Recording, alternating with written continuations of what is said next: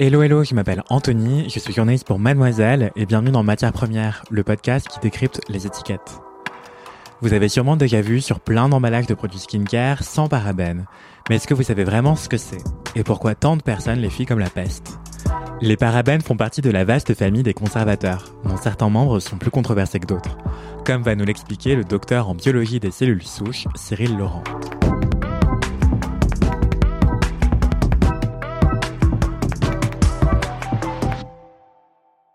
Bonjour Cyril, merci beaucoup d'être là. Est-ce que tu veux bien te présenter, s'il te plaît? Bonjour Anthony, merci pour l'invitation. Euh, donc en fait, je suis euh, un créateur de contenu. J'ai une chaîne YouTube et un compte euh, Instagram qui est Cyril Laurent. Et en fait, de par mon ancien métier, comme j'ai un doctorat en biologie, puis j'ai aussi une activité de recherche, J'analyse toujours les cosmétiques, toujours d'un point de vue euh, très scientifique et surtout par rapport à ma formation, c'est-à-dire euh, l'impact un peu biologique des cosmétiques. Et j'essaie d'expliquer euh, aux personnes bah, comment ça fonctionne, quel actif choisir, puis remettre surtout du, rationnel. dans tout ça et je viens aussi de créer ma propre marque de cosmétiques qui euh, va avec cette philosophie, euh, c'est-à-dire que des formules très pointues, très scientifiques, et aussi avec euh, beaucoup de choses qui sont plus d'ordre, je dirais pas philosophique, mais presque, c'est-à-dire que par exemple pour moi le soin de la peau c'est quelque chose qui est non genré, donc je sais que c'est aussi un sujet qui est important pour toi, mais pour moi le soin de la peau c'est vraiment pour tout le monde et on les choisit surtout en fonction de ses problématiques et de ses types de peau. Mais ma marque s'appelle Sila, qui est C-Y-L-A. D'accord. Et justement, tu as une approche assez scientifique de, la beauté et du skincare. Euh, c'est pour ça que je t'invite aussi pour aujourd'hui parler des conservateurs. Pour commencer, qu'est-ce que c'est que cette famille d'ingrédients? À quoi est-ce qu'on les reconnaît? À quoi servent-ils dans une formule, même si c'est assez évident?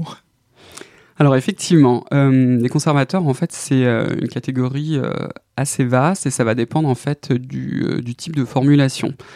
Euh, ce que moi je dis souvent quand, euh, quand j'en parle, même sur, euh, sur mes réseaux, c'est qu'à partir du moment en fait, où il y a de l'eau, il y a de la vie. Ça, c'est quelque chose qu'on sait. Donc, dans toutes les formules déjà qui contiennent de l'eau, donc je pense par exemple à des sérums hydratants, à des crèmes hydratantes, il y a toujours une phase aqueuse. Donc, à partir du moment où il y a de l'eau, bah, il y a des bactéries, par exemple, qui vont pouvoir proliférer, qui vont pouvoir manger ce qu'il y a dans, dans la formule. Il peut aussi y avoir des, des champignons par exemple.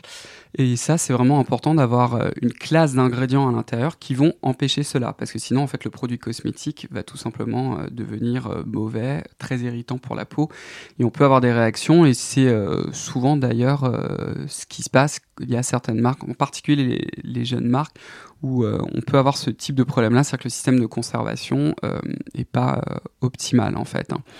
Alors il y a plusieurs euh, familles, parce que du coup, comme je viens de le dire, on a des petites euh, bactéries en fait qui peuvent euh, proliférer. Donc du coup, on va avoir des conservateurs contre ces bactéries-là.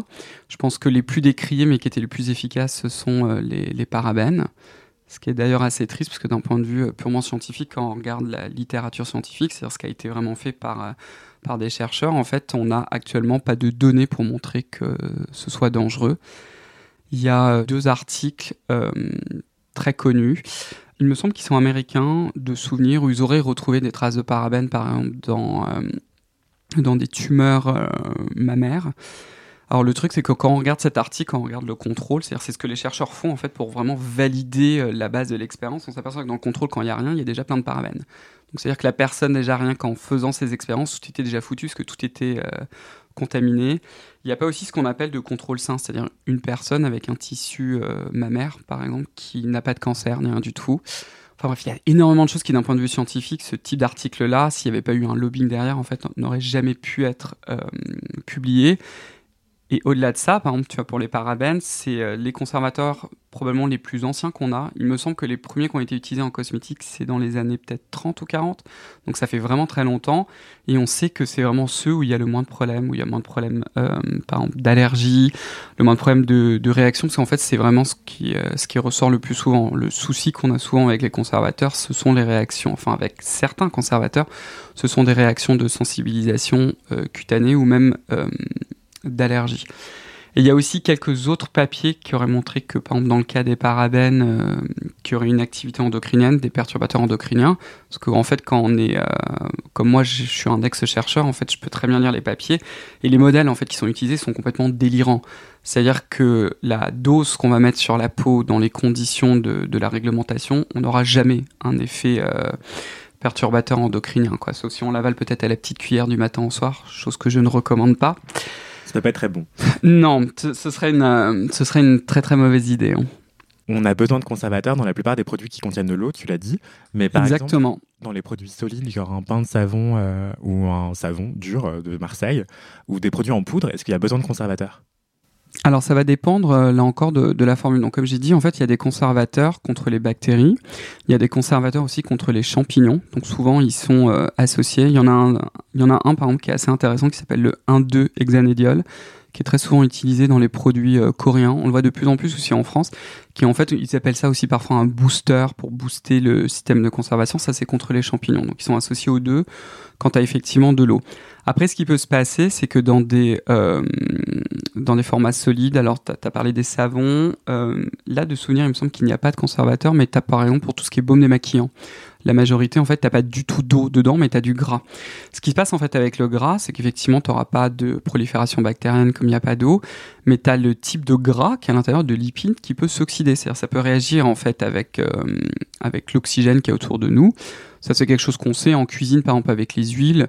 Euh, les huiles deviennent rances. Par exemple, le beurre peut devenir rance. Et donc, souvent, en fait, euh, la conservation va se faire avec de la vitamine E.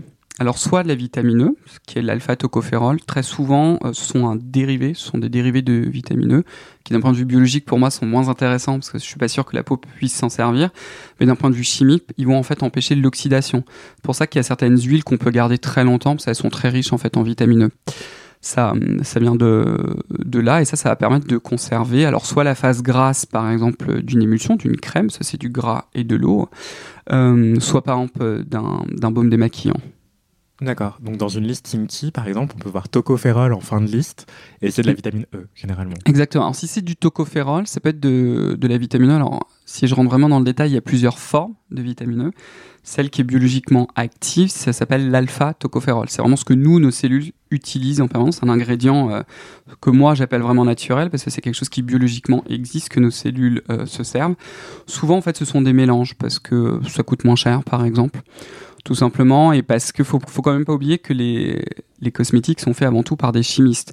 Donc eux, ce qui vont leur intéresser, c'est par exemple la stabilité de la formule qui est extrêmement importante. Hein. Sans les chimistes, on n'a aucun cosmétique, hein. ça pousse pas sur des plantes. Je le dis souvent. Euh, il faut aussi évidemment qu'il se conserve dans le temps.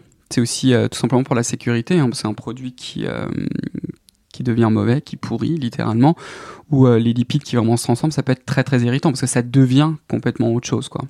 Si je résume les conservateurs dans une formule, ils sont là pour empêcher qu'elle ne tourne ou qu'elle ne pourrisse ou qu'elle ne rancisse, euh, pour assurer la stabilité de la formule. Exactement. Tu as lâché le mot tout à l'heure, naturel. Euh, de D'où est-ce mm. que proviennent les conservateurs? Est-ce qu'il y a plusieurs familles? Est-ce qu'il y en a ils sont forcément de synthèse? Est-ce qu'ils peuvent être d'origine euh, naturelle?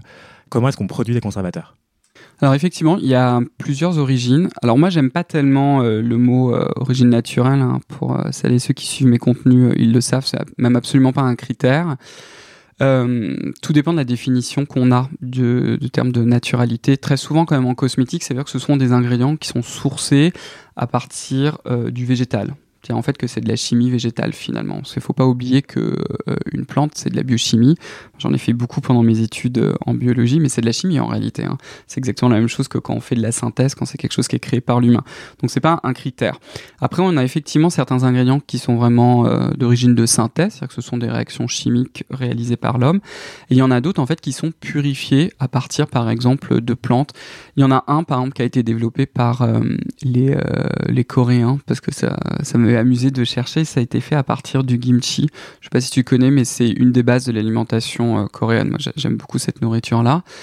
Et en fait, il y a, euh, alors il me semble que c'est une bactérie ou une levure. Ça j'ai un petit peu euh, oublié, mais c'est euh, dérivé de là. Effectivement, euh, cet ingrédient-là est, on va dire, sourcé naturellement. Mais il faut sauter cette idée de la tête que parce que ça vient forcément des plantes, que c'est aussi plus écologique, parce qu'il y a tout simplement certaines plantes. bon là, c'est pas le sujet des conservateurs, mais par exemple, il y a un actif qui est assez intéressant en cosmétique qui s'appelle le bakuchiol ou bakuchiol, je sais jamais le, comment on le dit exactement, qui est sourcé en fait à partir d'une plante Sauf que cultiver en fait cette plante demande des ressources en eau et énergétique qui sont en fait très élevées. Donc au final, en fait, on fait plus de mal à la planète que si on le faisait de, de synthèse en fait. Et parfois, on n'a pas le choix aussi. Hein. Il y a tout simplement euh, le fait qu'il y a certains ingrédients qu'il vaut mieux sourcer naturellement parce qu'on n'a pas encore de voie de synthèse euh, faite par, euh, par l'humain. Mais c'est pas parce qu'un ingrédient est synthétique ou parce qu'un ingrédient est sourcé du végétal qu'il est forcément mieux ou moins bien. Ok, mais la famille des parabènes, par exemple, d'où est-ce que ça vient? Alors ça, je sais plus historiquement mais ça fait très très longtemps et il me semble même que tu les retrouves dans certains fruits. Ça, je pourrais peut-être me tromper, mais je pense que la fraise, il me semble, par exemple, en contient. Euh, souvent, en fait, ce qui se passe, même en chimie, euh, tu as le cas par exemple avec les antibiotiques comme avec la pénicilline, ça a été découvert euh, naturellement. Alors, il me semble que c'était euh, à partir du citron, quelque chose comme ça, mais il y a une moisissure en fait qu'on retrouve aussi dans le fromage, dans, tous les bleus en fait, cette moisissure assez verte. Et à l'origine, en fait, c'est un antibiotique qui a, été, enfin, qui est créé par un champignon, qu'ensuite on a réussi à créer en synthèse et qu'on a modifié en fait. Ok, petite pause pour préciser ce qu'explique Cyril ici. Un parabène, c'est donc un conservateur antimicrobien et antifongique, essentiellement utilisé dans les cosmétiques et de façon plus marginale dans certains médicaments et même certains aliments comme additifs alimentaires. Pour la nourriture, les parabènes sont désignés par E214 jusqu'à E219. Pour les cosmétiques, on les reconnaît facilement dans la liste INKI puisqu'il y a parabène dans le nom, comme le propylparabène, le butylparabène, le méthylparabène ou encore l'éthylparabène. Ce qui est intéressant avec les parabènes, c'est qu'ils sont efficaces même à très faible dose. Et quand Cyril dit qu'on trouve naturellement des parabènes dans certains végétaux, eh bien c'est vrai. C'est le cas dans les mûres, l'orge, les fraises, le cassis, la vanille, la carotte ou encore les oignons. Les industriels de l'alimentaire ne se gênent pas pour en mettre aussi dans beaucoup de produits transformés comme les sauces, les conserves, les jus de fruits ou encore les crèmes glacées. Bref, les parabènes sont partout, ou presque, car on sait les utiliser depuis longtemps, qu'ils sont très efficaces comme conservateurs. Mais alors, pourquoi les parabènes ont si mauvaise réputation dans les cosmétiques aujourd'hui en France? Certaines études ont tenté de montrer un lien entre leur utilisation et le développement de certains cancers. Et d'autres études scientifiques ont tenté de corroborer tout ça. Il en résulte que, dans l'état actuel des connaissances, on ne peut pas affirmer un lien de causalité entre l'exposition aux parabènes et le développement de certains cancers. En revanche, d'autres études encore tentent de prouver un lien entre forte exposition aux parabènes chez une femme enceinte et le développement de surpoids pour son enfant. Mais ces résultats doivent encore être confirmés par d'autres études épidémiologiques. En effet, un bébé, dans le ventre de sa mère, est en plein développement, y compris au niveau de son système hormonal, qui peut donc être beaucoup plus facilement perturbé que chez l'adulte. Bref, à moins d'être une femme enceinte, il n'y a pas de quoi s'inquiéter. Pourtant, les marques ont quand même cherché à remplacer les parabènes. Alors quelles sont les alternatives pour garantir la bonne conservation des produits? Et a-t-on vraiment du recul dessus?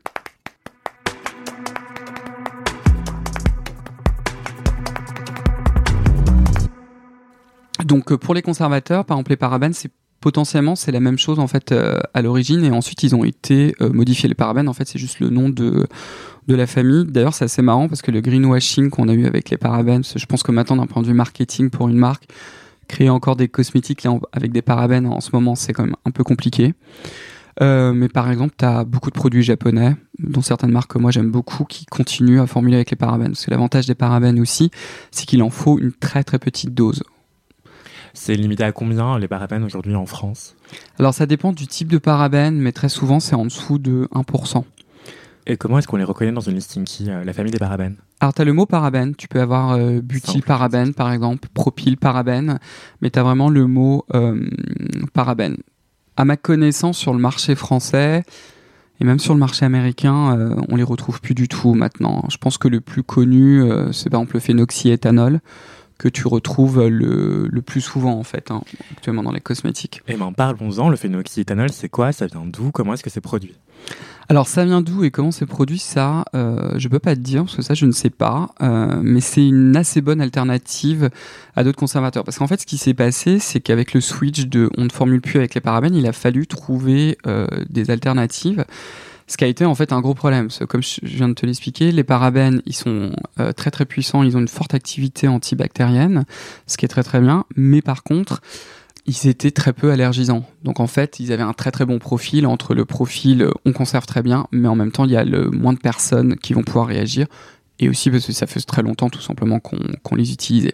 Donc il a fallu trouver des, alternatives et le phénoxyéthanol en fait a un assez bon profil parce qu'il y a très très peu de cas d'allergie, il va très peu sensibiliser aussi la peau et il est limité à 1% maximum dans les dans les cosmétiques en fait. Hein. Alors il faut quand même l'associer à d'autres conservateurs, je crois que c'est des antifongiques donc contre en fait finalement les champignons. Donc il est souvent euh, associé, ce n'est pas le seul que tu vas retrouver euh, en, formule. Euh, alors je ne sais pas pourquoi il a été beaucoup décrié, enfin si je pense savoir pourquoi, dans, dans certaines études en fait on peut utiliser le phénoxyéthanol comme irritant cutané. Euh, mais à des fortes concentrations. Ce que je dis très très souvent, et c'est un peu le problème de tout le greenwashing finalement, et cette euh, super simplification euh, de tout, c'est que tout peut être potentiellement un poison. Moi, ce que je dis tout simplement, bah, l'eau, par exemple, l'eau peut être un poison. Si on se met à boire de l'eau du matin au soir, ça va tout simplement nous, nous tuer, on va se retrouver en insuffisance rénale. Donc c'est vraiment important de toujours avoir cette notion en tête, c'est que tout peut être toxique en fait au final. C'est la même chose avec le phénoxyéthanol, quand il est très fortement concentré, ça peut être un irritant cutané quand euh, il est correctement utilisé euh, aux concentrations correctes, c'est-à-dire par exemple 1% euh, maximum, il n'y a pas de souci, ça va pas être irritant pour la peau. D'accord. Dans l'état actuel des choses, c'est impossible qu'on trouve des produits cosmétiques avec du phénoxyéthanol au-dessus de 1%. Et même 1%, c'est un sac de sécurité qui est très prudent, j'imagine. Peut-être qu'il peut devenir nocif à un pourcentage encore plus important, mais ça, il n'y a pas besoin de se soucier. Quoi. On est en sécurité avec nos cosmétiques qui contiennent du phénoxyéthanol. Oui, exactement. Alors, euh, nous, en plus, on est européens, donc on a, on a beaucoup de chance, euh, parce que la réglementation européenne est extrêmement stricte, et souvent sur les ingrédients les plus décriés, donc je pense par exemple typiquement au filtre solaire ou au conservateur, comme en fait ce sont des ingrédients qui sont très importants, qui tombent dans certaines réglementations, donc il y a la réglementation solaire, il y a aussi la réglementation euh, des, des conservateurs, et ça, ils vont être euh, énormément utilisés parce que c'est quelque chose qui est absolument nécessaire. Donc du coup, il y a des dossiers énormes de toxicologie sur ces ingrédients, en particulier par exemple pour le phénoxyéthanol, qui ça fait quand même pas mal de temps. J'ai pas regardé euh, depuis combien de temps il est utilisé, mais c'est absolument pas euh, un, un, nouvel ingrédient. Et la façon dont la conserve, dont le le pourcentage en fait maximal est fait, c'est en fonction des articles scientifiques pour montrer à quel degré en fait ils sont euh, toxiques, donc euh, ou sensibilisants par exemple. Donc là on abaisse ce niveau-là et aussi avec l'effet parce que souvent on dit oui mais on prend pas en compte l'effet euh, cocktail, c'est faux. l'effet cocktail a aussi été pris en compte et en fait c'est comme ça que la concentration est déterminée. D'accord, donc on prend le pire scénario possible et on se dit on dépassera pas ça et d'accord et on applique le principe de précaution quoi quelque part. Exactement. Comment est-ce qu'on reconnaît le phénoxyéthanol dans une stinky? Eh bien, on le reconnaît, il s'appelle phénoxyéthanol, donc c'est très très simple. Comme c'est pratique, mm-hmm. effectivement. Les dessous de l'index. Bonjour ou bonsoir. Vous vous apprêtez à écouter Les dessous de l'index, une chronique destinée à celles et ceux qui prêtent attention à la formulation des produits cosmétiques et de leurs impacts sur notre planète. Ce sixième épisode sera dédié à la composition des produits vous savez, la liste que l'on trouve imprimée en tout petit sur les emballages. Elle s'appelle la liste INCI. Ça veut dire en anglais International Nomenclature of Cosmetic Ingredients. Si vous avez eu le bonheur d'écouter ma première chronique, alors vous savez déjà ce que je pense des listes INCI longues comme le bras. Et c'est pourquoi je me réjouis que le Green Impact Index prenne en compte le nombre d'ingrédients contenus dans la formule. Mais d'abord, le Green Impact Index, de quoi s'agit-il? Eh bien, c'est un indicateur inventé par le groupe Pierre Fabre pour évaluer l'impact sur la planète et la société des produits cosmétiques. Le score de chaque produit est d'abord obtenu à partir de 20 critères environnementaux et sociaux, puis résumé en une seule lettre A, B, C ou D. Et pour en revenir à ma liste INKI, l'un de ces 20 critères, c'est justement le nombre d'ingrédients. Le meilleur exemple d'une formule courte, c'est la cosmétique stérile inventé par Pierre Fabre pour ses marques Aven, Aderma et Ducré. La cosmétique stérile s'adresse à vous si vous avez la peau sensible ou fragile. Les produits formulés et fabriqués en cosmétique stérile ne contiennent aucun conservateur. Les conservateurs peuvent être utiles, mais ils peuvent aussi causer des allergies, des démangeaisons ou des inflammations cutanées sur les peaux sensibles ou fragiles. Idem pour les parfums qui sont exclus de la cosmétique stérile. Un exemple de produit que vous connaissez peut-être si vous avez la peau sensible, intolérante ou allergique, c'est la crème apaisante tolérance contrôle d'Aven. Cette crème ne contient que 7 ingrédients. Un exploit quand on sait qu'en moyenne, un cosmétique en contient 23. J'espère vous en avoir appris davantage sur la formulation des produits cosmétiques. J'espère aussi que vous aurez envie d'en savoir plus sur le Green Impact Index. Vous pouvez le retrouver sur les fiches produits des sites web d'Eau de Chlorane, de Ducré ou encore d'Aderma. La méthodologie de l'index est validée par AFNOR Certification, un organisme chargé de vérifier que les entreprises ne nous racontent pas de blabla. Voilà qui devrait permettre à chacun et chacune de choisir ses produits en toute connaissance de cause, en accord avec ses convictions et de consommer de manière plus responsable.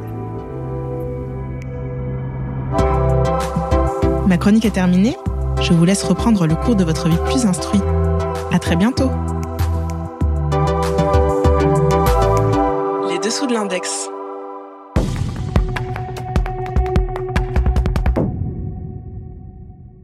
J'imagine que tu ne portes pas la clean beauty dans ton cœur, en tout cas euh, l'expression clean beauty, qui chasse ce cœur de conservateur aussi, euh, enfin en tout cas qui prétend le faire, mais souvent on en retrouve du phénoxyéthanol dans les, dans les formulations. Euh, pourquoi est-ce que le phénoxyéthanol est controversé dans une certaine mesure? Je pense en fait, il y a un mot en anglais qui s'appelle le cherry picking, euh, où en fait c'est un petit peu cette idée de sortir certains articles de la littérature scientifique euh, sans vraiment les comprendre et vraiment les lire, c'est-à-dire savoir ce qu'il y a vraiment derrière, et il le détourne. Et comme je l'ai dit, en fait, le phénoxyéthanol à très forte concentration, comme beaucoup d'autres ingrédients, hein, la glycérine par exemple c'est le cas, euh, peuvent être euh, sensibilisants en fait sur la peau. Sauf que souvent, ce qu'ils comprennent pas dans la clean beauty, c'est qu'un ingrédient à très forte concentration ou dans certains modèles, par exemple, où il va être ingéré, ça n'a rien à voir à l'appliquer sur la peau à très faible concentration en fait. Et c'est ça en fait, il y a, souvent un déplacement euh, du débat, il y a une simplification euh, en fait de tout qui en rend même les choses euh, complètement fausses. Toujours, je prends toujours mon image même avec l'eau. Si on restait toute la journée dans un bain d'eau, par exemple, ça nous tuerait. Alors que l'eau est nécessaire à la vie, mais c'est pas quelque chose qui est bon pour pour la peau d'être en permanence bah, dans l'eau, quoi. Et on pourrait aussi ajouter peut-être que un produit cosmétique sans conservateur pourrait être beaucoup plus dangereux qu'un produit qui contient euh, un pourcentage infinitésimal de parabènes ou de phénoxyéthanol. Exactement. Exactement. Cette idée, euh, bah, il y avait un moment, euh, j'ai l'impression quand même que cette tendance diminue, mais un petit peu cette idée de faire des cosmétiques par soi-même. Il y a eu beaucoup de personnes qui ont eu énormément de, de, surprises justement.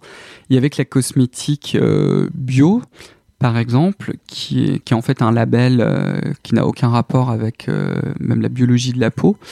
Euh, c'est complètement détaché de cela, des sensibilisations, etc. Il y a eu, il y a quelques années, énormément de problèmes avec ça, justement, parce que les produits étaient mal, les conservateurs utilisés n'étaient pas suffisants.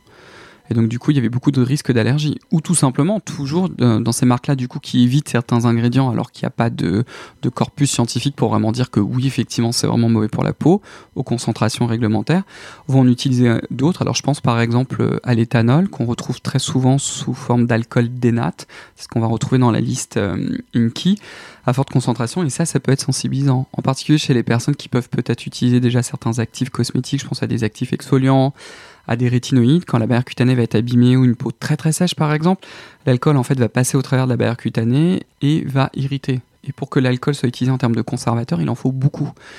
Euh, je pense qu'il faut qu'on soit aux alentours de 3 euh, à 5%, donc c'est quand même pas mal. Et ça, ça peut être potentiellement irritant. Et l'alcool comme conservateur, on va plutôt le trouver dans quoi? Quel type de famille de produits? Euh, Les lotions peut-être? On le trouve essentiellement, alors euh, l'alcool, comme c'est euh, surtout soluble dans l'eau, on peut aussi le solubiliser dans le gras, mais c'est surtout dans tout ce qui est émulsion. Donc ça peut être effectivement euh, dans des crèmes hydratantes, ça peut être dans des lotions a, alors on en trouve moins maintenant, mais certains toniques dits astringents. En plus, l'alcool a un effet qui va resserrer les pores, enfin plutôt les rendre moins apparents. Ça, c'est pas un muscle. Hein. Et en plus, c'est uniquement euh, temporaire. Moi, c'est typiquement le genre de produit euh, que je vais pas recommander en fait. Hein. Pour moi, c'est vraiment important d'éviter un maximum des ingrédients qui sont potentiellement irritants. Et je fais exprès même de dire potentiellement irritant parce que la réglementation européenne euh, nous protège énormément. Et même de façon générale de toute façon euh, quelle que soit la marque mais ce sont des marques que j'aime pas tellement il euh, y a personne qui dans l'industrie cosmétique a vraiment intérêt à mettre un produit toxique sur le marché. Enfin je veux dire même d'un point de vue purement business enfin c'est c'est la mort quoi littéralement. Et justement en parlant de mise sur le marché je m'interroge aussi sur les fabricants de produits, les marques. L'allégation sans parabènes ou bien sans conservateur va être amenée à disparaître, j'imagine, puisqu'il y a des lois qui sont en train de passer à ce sujet-là, enfin qui sont passées d'ailleurs. Mais à ton avis, est-ce que c'était une controverse légitime ou disproportionnée autour des conservateurs? Alors effectivement, oui, c'est même euh, du n'importe quoi. Et moi, ce que je n'aime pas dans le sans, euh, sans ci, sans ça, euh, etc., c'est que surtout que tu as là encore un déplacement du débat. C'est-à-dire que les personnes vont se dire, tiens, si mon produit cosmétique est formulé sans ci, sans ça, etc., donc du coup, ce sera forcément mieux ou un bon produit.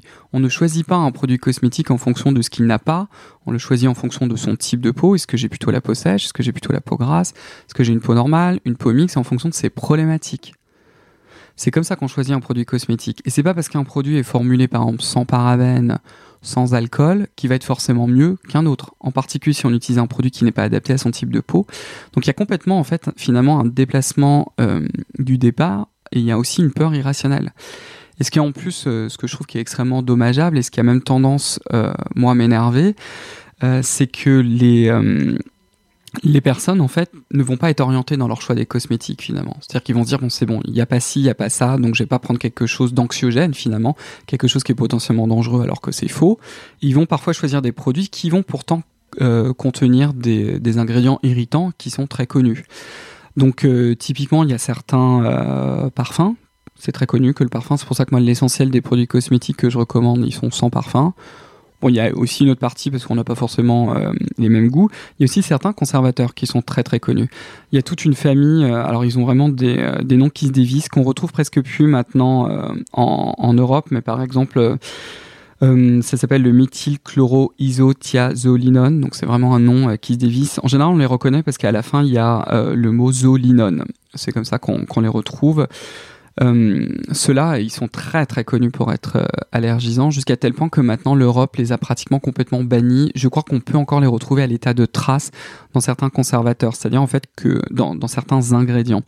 C'est-à-dire en fait quand une marque va dire je vais formuler euh, X ou Y produit avec tel ingrédient, parfois en fait ce sont des mélanges d'ingrédients et ces ingrédients contiennent un petit conservateur. Ça peut être le cas de celui-ci qui va vraiment se retrouver à l'état de trace. Donc légalement ils sont obligés de l'écrire dans la listing key, mais il est très faiblement concentré. Maintenant on le retrouve presque plus, mais par exemple juste après euh, tout le greenwashing qu'il y a eu euh, autour des, des, parabènes, on le retrouvait de plus en plus et les dermatologues se retrouvaient avec de plus en plus de patients bah, qui avaient des réactions allergiques en fait. Hein. Il y en a aussi un autre qui s'appelle le benzyl alcool, euh, qui est très souvent sensibilisant. C'est-à-dire il peut donner des réactions d'allergie, mais aussi de sensibilité euh, cutanée. Et ça, très souvent, euh, ça va pas être forcément mis en avant par, euh, par tout le greenwashing, etc. Alors que ça, ce sont en fait des choses avérées. Alors ça ne veut pas dire que la majorité des gens vont être allergiques, mais c'est vrai que quand on est une marque, et pour moi c'est un petit peu important de quand euh, on va formuler des produits, c'est le cas par exemple, c'est ce que je fais moi avec ma marque, j'essaie toujours de formuler un maximum avec des ingrédients qu'on appelle hypoallergéniques, c'est-à-dire que ils sont connus pour donner le moins de réactions allergiques. Ça ne veut pas dire que dans l'absolu, euh, on peut pas avoir quelqu'un qui va y réagir, mais en tout cas, on est dans cette démarche d'être dans un maximum, euh, dans cette idée en fait qu'on a des formules le moins euh, allergisantes possible, le moins irritantes possible. Quoi. Haute tolérance. Exactement. Est-ce qu'il y a des conservateurs qui sont préférables à d'autres en fonction de son type de peau ou de la famille de produits euh, Par exemple, est-ce qu'il y a un conservateur qui est intéressant à avoir dans des formules qu'on rince et d'autres conservateurs plus intéressants pour des produits qu'on laisse sur la peau, etc. Alors c'est un peu compliqué euh, d'y répondre directement parce que c'est très formule dépendante. C'est-à-dire par exemple une formule qui a une grosse phase grasse avec beaucoup d'huile et beaucoup moins d'eau, par exemple, on va pas pouvoir utiliser le même système de conservation forcément qu'un autre type de formule. Typiquement, il y a, y a deux conservateurs que, enfin, que moi j'aime bien. C'est euh, l'association du 1,2-hexanédiol, qui a une activité antifongique, avec l'éthylhexylglycérine, qui lui va être surtout un antibactérien. Euh, mais par exemple, dans des formules qui sont essentiellement aqueuses, ça va moins bien fonctionner, tout simplement parce que l'éthylhexylglycérine, elle a besoin d'un peu de gras pour être solubilisée. Donc en fait, ça, ça dépend euh, énormément. Donc si euh, dans l'absolu, on n'a pas de réaction allergique, il n'y a pas vraiment de raison de d'en éviter plus un que d'autres et heureusement en particulier les grandes marques font très très attention à ça après, c'est vrai que moi, par exemple, le benzyl alcool, euh, qu'on retrouve euh, quand même un peu trop souvent, moi, j'aimerais bien qu'on s'en sert un peu moins parce qu'il est potentiellement euh, sensibilisant. C'est une des raisons, mais la majorité des personnes ne vont pas, ne vont pas réagir. Hein. D'accord. Bah, tu fais bien de le dire, effectivement, c'est très clair. Et concrètement, qu'est-ce qu'on doit retenir autour des conservateurs selon toi? Bah, D'abord qu'il ne faut pas avoir peur des conservateurs. C'est vraiment une classe d'ingrédients qui est absolument euh, nécessaire, que c'est là avant tout pour nous protéger et aussi pour assurer vraiment la sécurité euh, des cosmétiques. Ça, c'est la première chose. La deuxième chose, c'est juste d'en éviter certains qui sont potentiellement sensibilisants quand les personnes ont une réaction, une réaction très violente en fait aux cosmétiques, c'est très très souvent une réaction allergique. Ça peut être dû à des conservateurs. Je viens d'en citer un qui est le benzylalcool. Euh, J'en ai cité un, euh, enfin deux autres euh, un petit peu avant, mais ils ont pratiquement disparu du marché européen, donc il n'y a pas trop de raison de, s'inquiéter dessus. Et ensuite, bon, c'est pas vraiment l'enjeu de ce podcast-là, mais ce serait par exemple tout ce qui est parfum et dérivés du essentiel. C'est-à-dire que toutes les molécules en fait qui ajoutent du parfum sont potentiellement sensibilisants et allergisantes. Et c'est surtout ça, je pense qu'il faut retenir. Alors, faut pas en avoir peur, faut juste avoir conscience en fait que ça peut être potentiellement sensibilisant et allergisant. Il y a quelque chose qu'on n'a pas évoqué, c'est le conditionnement du produit en fonction du packaging. Est-ce qu'un produit peut se dispenser de conservateur? Par exemple, un flacon airless, ce genre de choses? Ah, effectivement, c'est une excellente question. Euh, alors, dans un flacon airless, en fait, ça veut dire que la façon dont ça a été produit, euh, on fait en sorte qu'il y a le moins d'air qui rentre dedans et surtout que dans, dans l'utilisation du produit, tu n'auras pas d'air qui va rentrer dedans.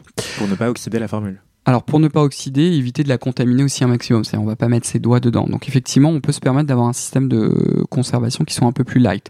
Ceci étant dit, ce n'est pas stérile. Et il y a très très peu de cosmétiques qui sont faits dans des conditions stériles, parce qu'en fait ça demande euh, toute une infrastructure, mais au niveau des, usines très particulières. Donc ça demande par exemple des ingrédients qui soient stériles. Ça demande de tout manipuler dans des conditions stériles, euh, souvent dans des conditions avides, c'est-à-dire il n'y a même pas d'air. Donc là effectivement on pourrait euh, formuler ça sans conservateur. le prix des cosmétiques exploserait aussi. Donc ce serait pas vraiment très très sympa pour pour les personnes. Et puis bon, comme je le dis, euh, enfin comme je l'ai dit, hein, la classe des conservateurs, ça a été tellement étudié, archi étudié, il n'y a pas vraiment de raison euh, de, de s'en inquiéter. Mais un flacon airless, c'est sûr, permet d'avoir moins de conservateurs que tout simplement une crème euh, pain en pot où on va mettre son doigt. Et dernière chose, c'est quoi la question qu'on se pose pas assez autour des conservateurs selon toi? Je sais pas si c'est une question.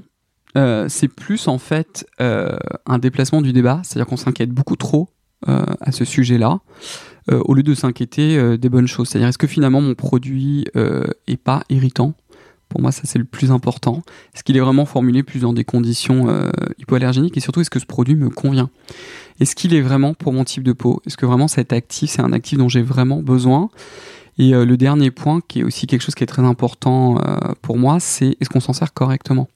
Cest peut-être que cet actif est très très bien euh, pour euh, ce type de peau-là et cette euh, problématique-là, mais est-ce que la personne sait vraiment s'en servir?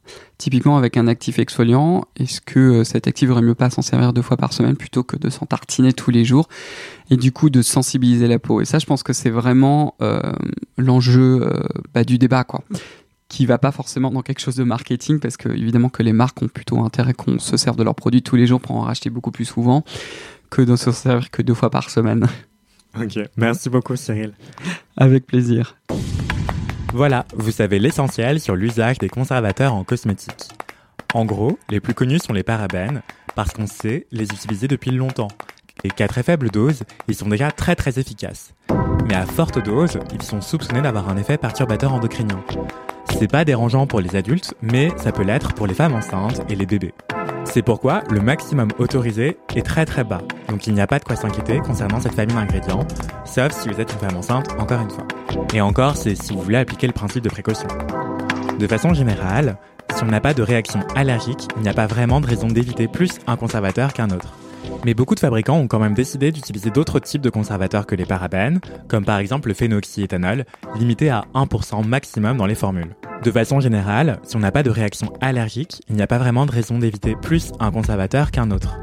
On peut aussi optimiser le système de conservation des produits en les conditionnant différemment, comme par exemple avec des flacons dits airless, qui ne laissent pas rentrer l'air. C'est particulièrement intéressant pour des produits sensibles, comme un sérum au rétinol par exemple, puisque comme son nom l'indique, le conservateur il est là pour conserver les produits. Et un produit mal conservé, c'est un produit qui est beaucoup plus dangereux qu'un produit qui contient des conservateurs bien dosés. Encore merci à Cyril Laurent pour son expertise et on se retrouve la semaine prochaine pour parler d'un nouveau sujet controversé en beauté, les injections en médecine esthétique. Si vous appréciez ce podcast, pensez à en parler autour de vous, à laisser 5 étoiles sur Apple Podcast et Spotify et à nous laisser plein de commentaires. À la semaine prochaine, d'ici là, crémez-vous bien et prenez soin de vous.